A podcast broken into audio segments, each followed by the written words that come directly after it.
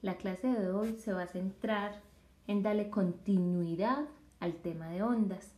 Nos vamos a enfocar propiamente en los fenómenos ondulatorios. Vamos a explicar seis fenómenos ondulatorios que son clásicos y básicos en el estudio de este tema. Los fenómenos que vamos a tratar es número uno, interferencia, número dos, reflexión, número 3, refracción, número 4, difracción, número 5, resonancia. Y número 6, reverberancia. Entonces, escuchemos este audio, ojalá cierren sus ojos y dejen volar su imaginación para que fluyan a través de mis palabras e imaginen las diversas situaciones y ejemplos con el que intento que ustedes comprendan los fenómenos ondulatorios y se lo puedan imaginar. Vamos a empezar entonces con el fenómeno número uno, el cual dijimos que era interferencia. ¿Qué es la interferencia?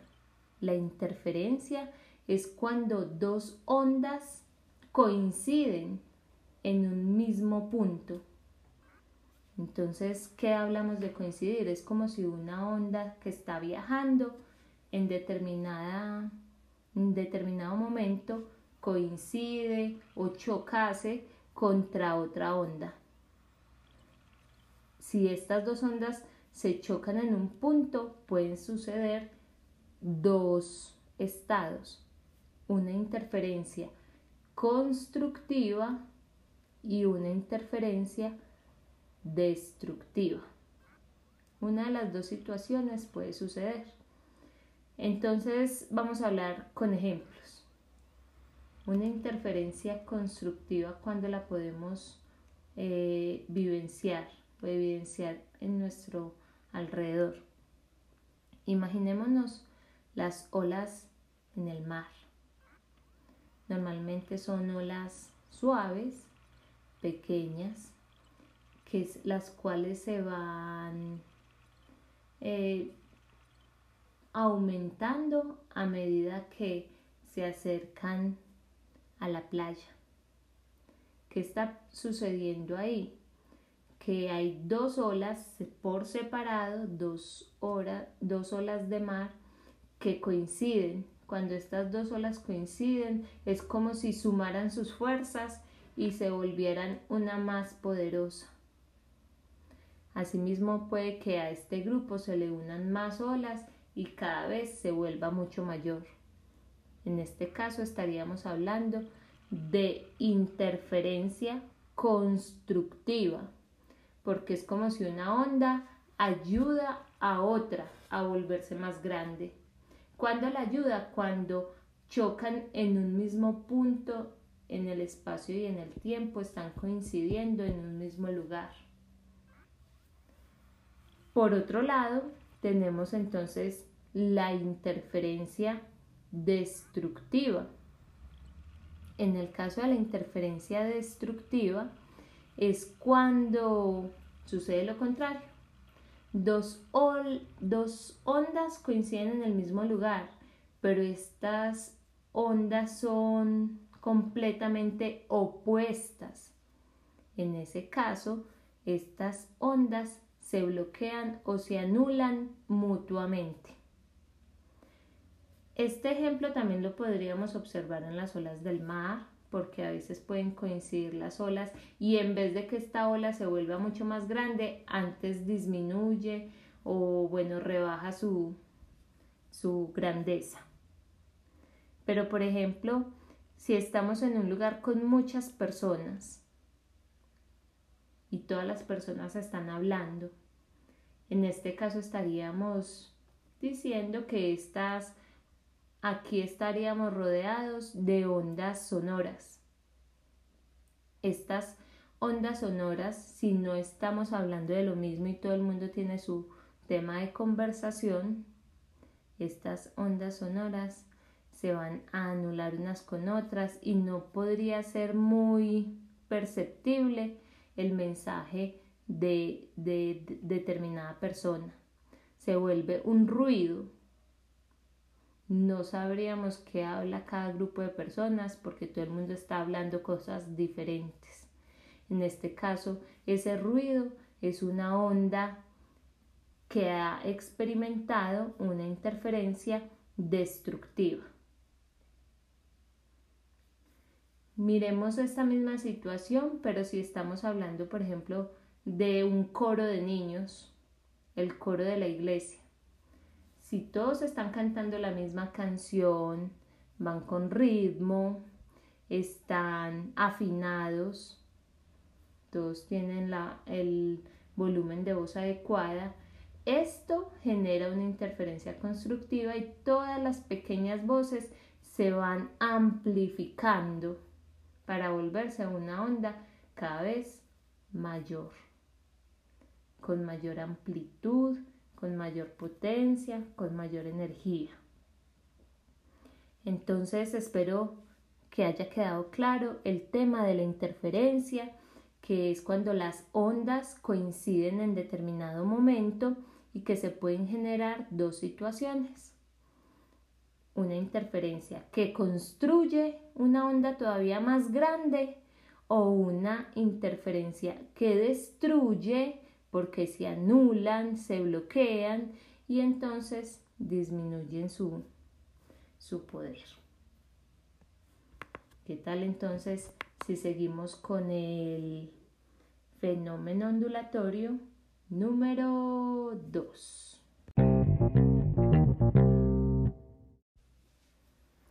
El fenómeno número dos del que vamos a hablar es el fenómeno de la reflexión. Reflejar. Reflejar la onda. ¿Cuándo se produce este fenómeno? Este fenómeno se produce cuando una onda choca contra una superficie. Esta superficie puede ser lo suficientemente reflectora que al chocar rebota o devuelve dicha onda. Un ejemplo supremamente evidente.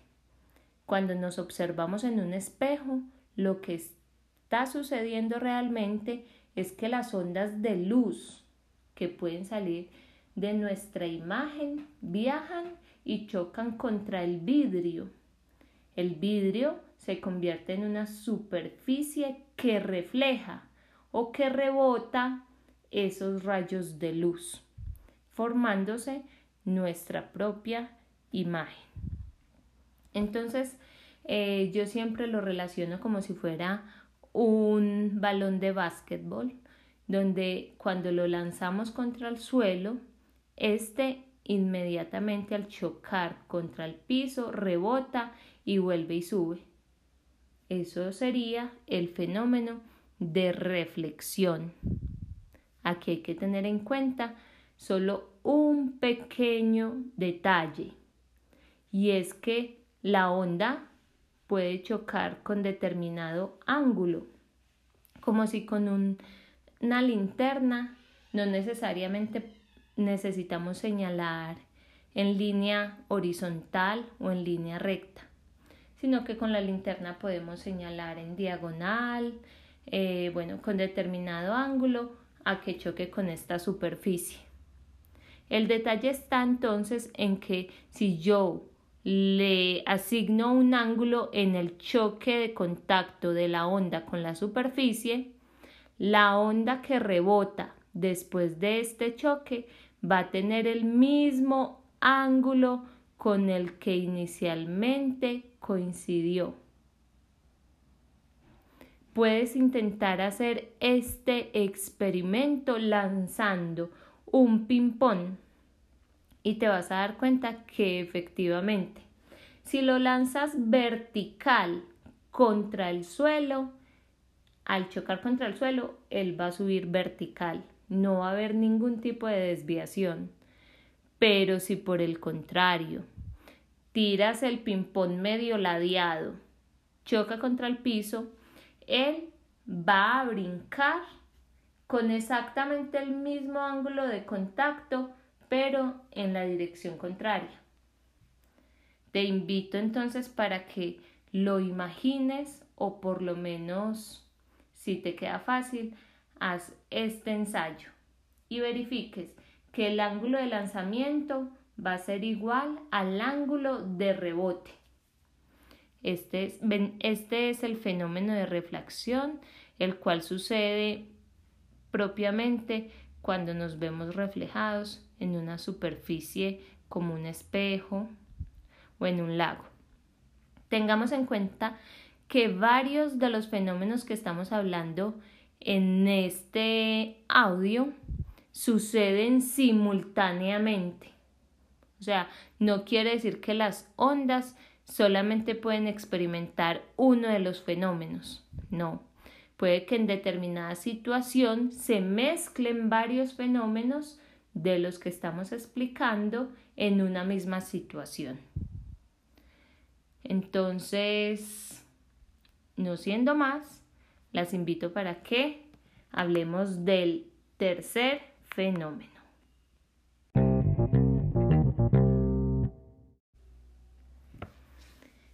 El tercer fenómeno del que vamos a hablar en este capítulo es la refracción. Refracción.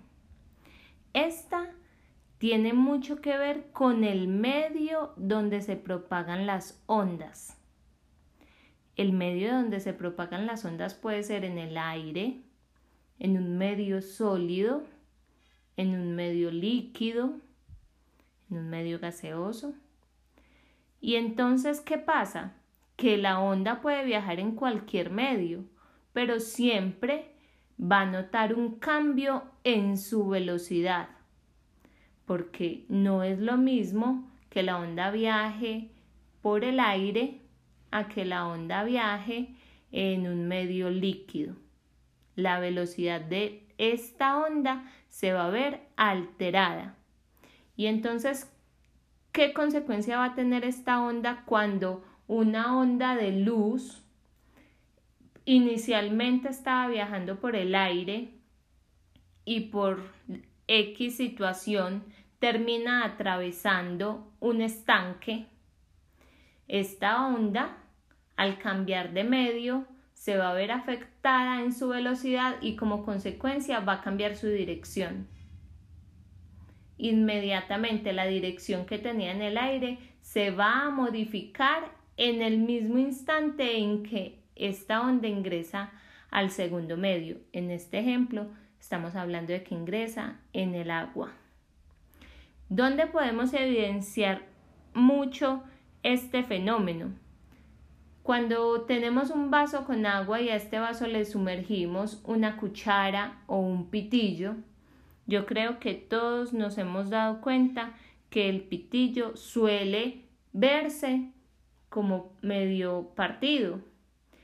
Inicialmente va como derecho en determinada dirección en diagonal, pero cuando se ve dentro del agua es como si se hubiera fraccionado, si se hubiera reventado el, eh, la cuchara o el pitillo y hubiera cambiado de camino, como si hubieran dos pitillos diferentes, uno dentro del agua y uno por fuera del agua en el aire. Entonces es muy evidente que obviamente el pitillo sigue, es rígido, no va a tener, no va a haber cambiado realmente su dirección, pero al observar este, esta onda, si nos da la apariencia o la percepción de que ha cambiado eh, su camino.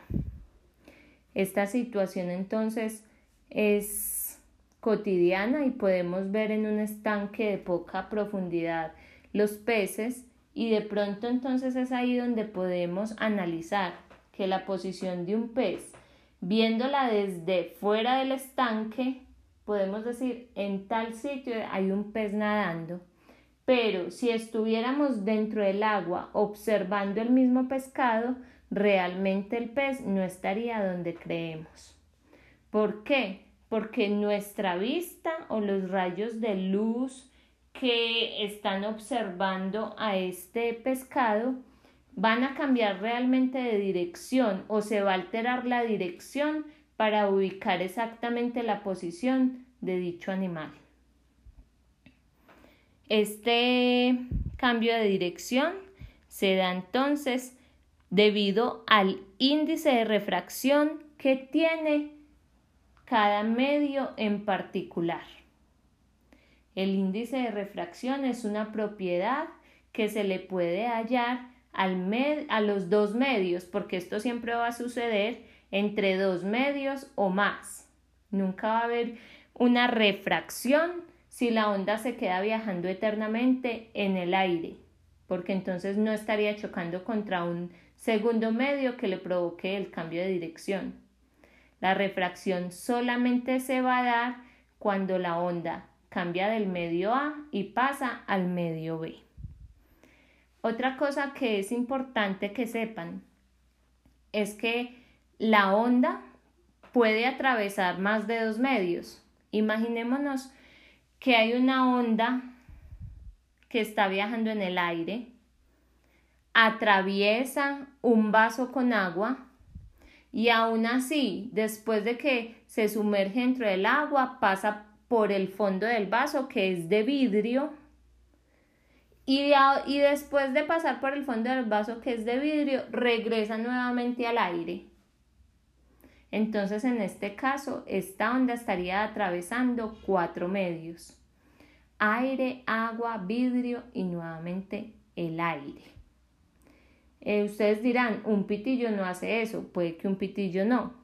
Pero digamos si yo señalo, si estoy apuntando con un rayo de luz el rayo de luz y puede atravesar el aire, el agua, el vidrio y regresar nuevamente al aire después de haber atravesado todos estos medios. Lo que quería decir ahí es que cuando sale nuevamente al aire, sabiendo que comenzó en el aire y termina en el aire, eh, retoma nuevamente la dirección original o sea, ella vuelve y retoma la dirección. En el aire, todo lo que sea aire va a tener determinada dirección, pues según como lo estemos apuntando. Cuando entra al agua, seguramente se va a fraccionar o a desviar, desvía su camino. Cuando ya luego atraviesa el vidrio, nuevamente desvía su camino. Pero cuando retorna y finalmente regresa al medio del aire, es como si retomara el camino original como comenzó su viaje en este proceso de la refracción.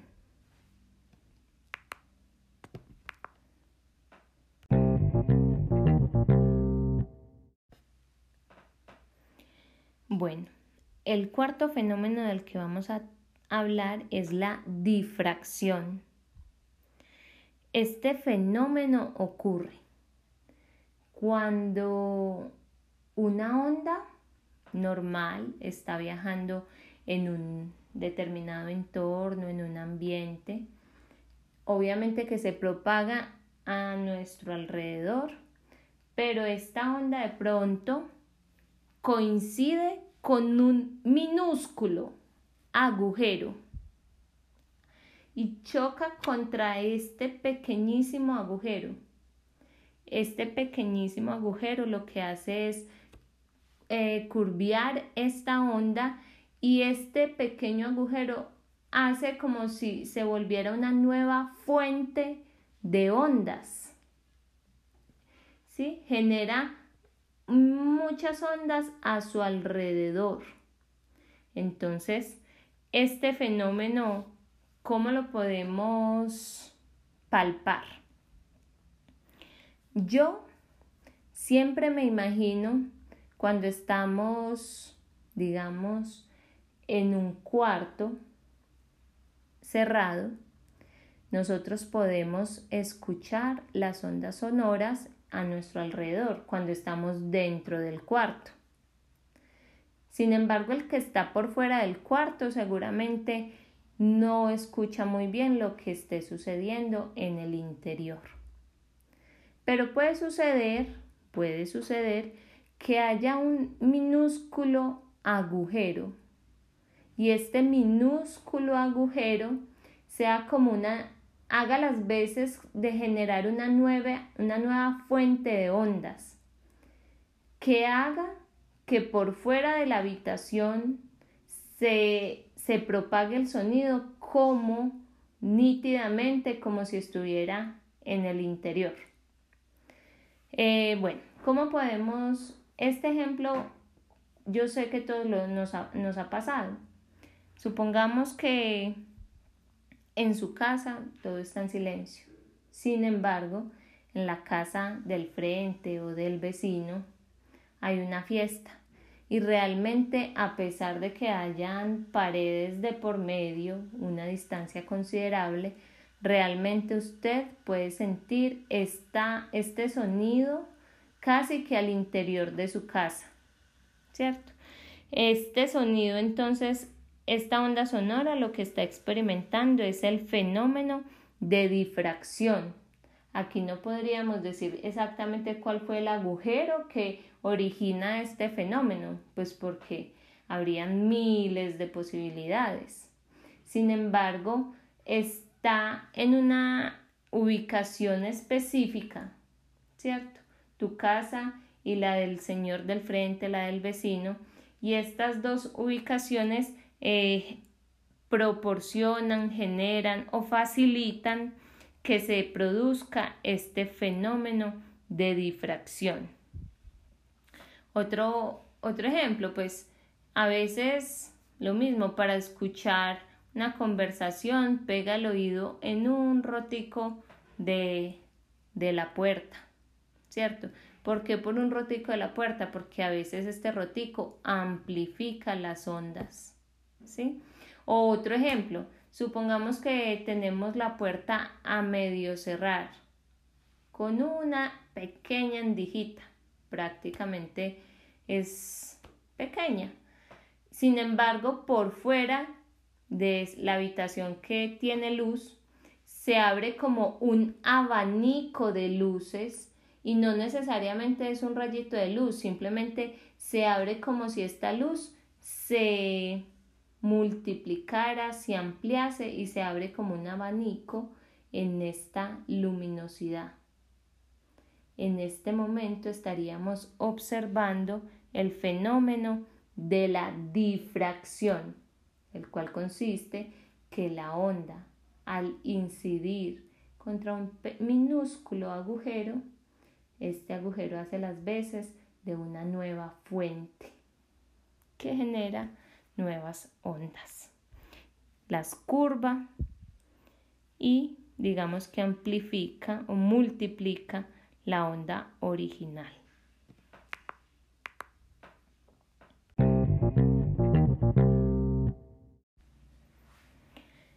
Vamos a hablar entonces del quinto fenómeno, el fenómeno de la resonancia.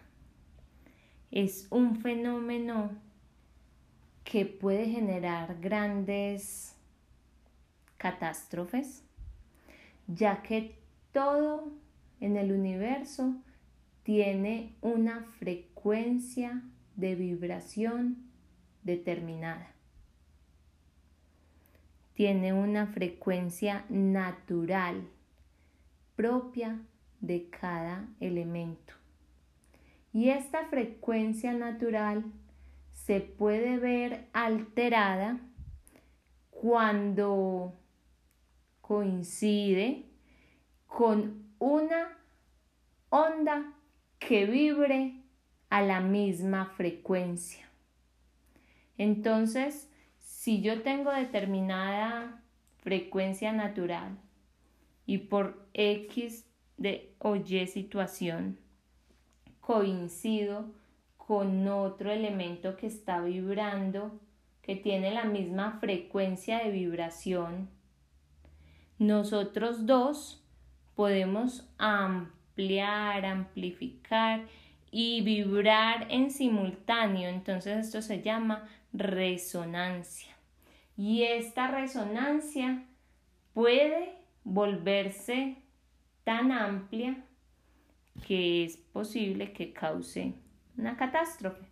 Un ejemplo, eh, digamos que la resonancia de un puente, de un puente de, en este caso que estamos en la ciudad de Pereira, del viaducto. El viaducto seguramente tiene una resonancia, una frecuencia de vibración propia. Y digamos que todos los vehículos que van pasando por encima de él tienen su propia eh, frecuencia de vibración. Cuando esto pasa, pero tienen diferente frecuencia de vibración, pues no sucede nada. Pero si esta frecuencia es similar, estas dos frecuencias se pueden unir, se pueden amplificar y volverse en frecuencias con resonancia. La frecuencia de vibración de estos cuerpos eh, se va a empezar un sincronismo entre ellos. Y entonces puede ampliar su frecuencia de vibración y al ampliar su frecuencia de vibración, si supera, digamos, unas cantidades, determinadas cantidades de las que se estudiaron para construir este puente, es, es muy probable que se, que se tarje, que, se, que sucediera pues una situación en la que se viera en peligro la estabilidad de dicha estructura. Otro ejemplo no tan trágico, no tan trágico, sería la resonancia cuando llenamos eh, una copa con agua y al rozarla con el dedo, el borde de la copa, tenemos que Cualquier rozamiento no va a funcionar. No es porque usted toca la copa con el bordito de su dedo, ya ella entró en resonancia, no. Tiene que ser a una frecuencia específica, entonces seguramente usted va a empezar a ensayar si haciéndole rápido le funciona, si haciéndole despacio le funciona, si le hace con el dedo húmedo le funciona, o a determinada altura del volumen del agua ¿cierto? Que también es importante porque todo va a entrar en un conjunto armónico para que todo el grupo esté vibrando con la misma frecuencia. Si todo el conjunto está vibrando con la misma frecuencia, se va a generar una resonancia. Es ahí entonces cuando vemos que con copas y agüita en su interior se puede generar un sonido. ¿Sí? Que sería la evidencia de que aquí en este conjunto se está generando el fenómeno de la resonancia entre estos cuerpos, estimulando una onda externa a una frecuencia apropiada con las ondas propias de este elemento. Espero entonces que me hayan entendido. Un ejemplo, otro ejemplo que se me acaba de ocurrir. Yo creo que hemos visto en la televisión que a veces determinados sonidos, pero tiene que ser, es que todos los sonidos no me van a funcionar, tiene que ser un sonido específico, muy, muy, muy preciso. Y con un sonido determinado se pueden quebrar vidrios, y no necesariamente porque se, se les esté dando un golpe, pero si usted ese sonido coincide con la frecuencia de vibración de esa ventana o de ese vidrio en específico, estos dos, estas dos ondas, la del vidrio, la frecuencia natural del vidrio y la onda sonora, van a entrar en resonancia y entonces esta resonancia podría rajar esta superficie, este vidrio o, o la copa, ¿cierto? Se puede reventar una copa. ¿Por qué? Porque lo que buscamos es que estas dos, la onda que proporciona, la onda sonora y la onda natural de determinado elemento, se mezclen, se amplifiquen y coincidan y hagan un sincronismo entre ellos.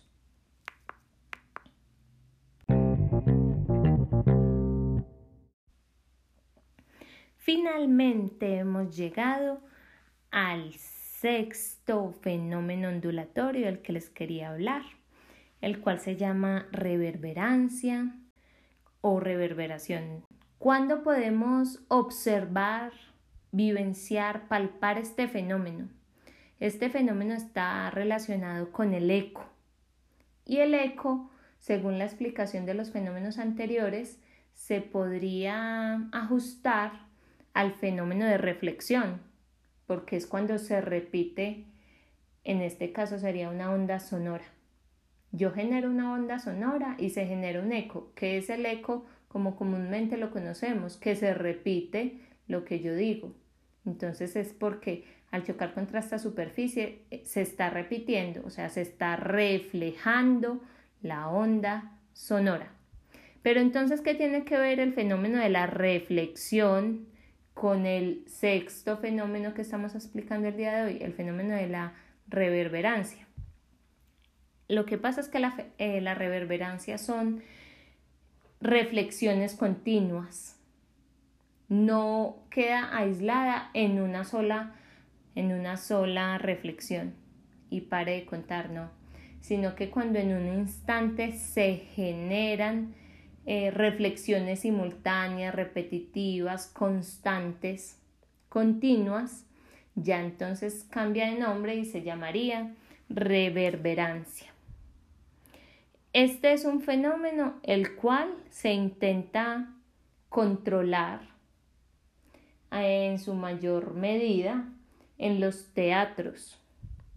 En los teatros todos vemos que cuando ingresamos a un teatro o una sala de cine, normalmente sus paredes son eh, acolchadas, el piso es con tapetes, todo lo que absorba la onda y no se produzca un eco. ¿sí? Estos materiales así acolchados, afelpados, tapetes, lo que hacen es evitar la reflexión y mucho menos que sea continua. ¿Por qué? Porque cuando en un teatro no hay estos elementos acolchados, entapetados, entonces uno habla, todos hablan y se van a escuchar mil murmullos, mil sonidos simultáneos que van a hacer que no se escuche con nitidez determinado mensaje, sino que se van a generar muchas repeticiones y muchas reflexiones constantes de las ondas sonoras. Entonces, a esto se refiere el fenómeno de reverberancia.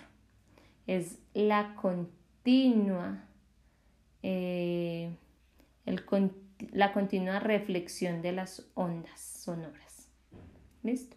Es un fenómeno que normalmente se intenta evitar o controlar. Como ya lo dijimos, en los teatros es muy común.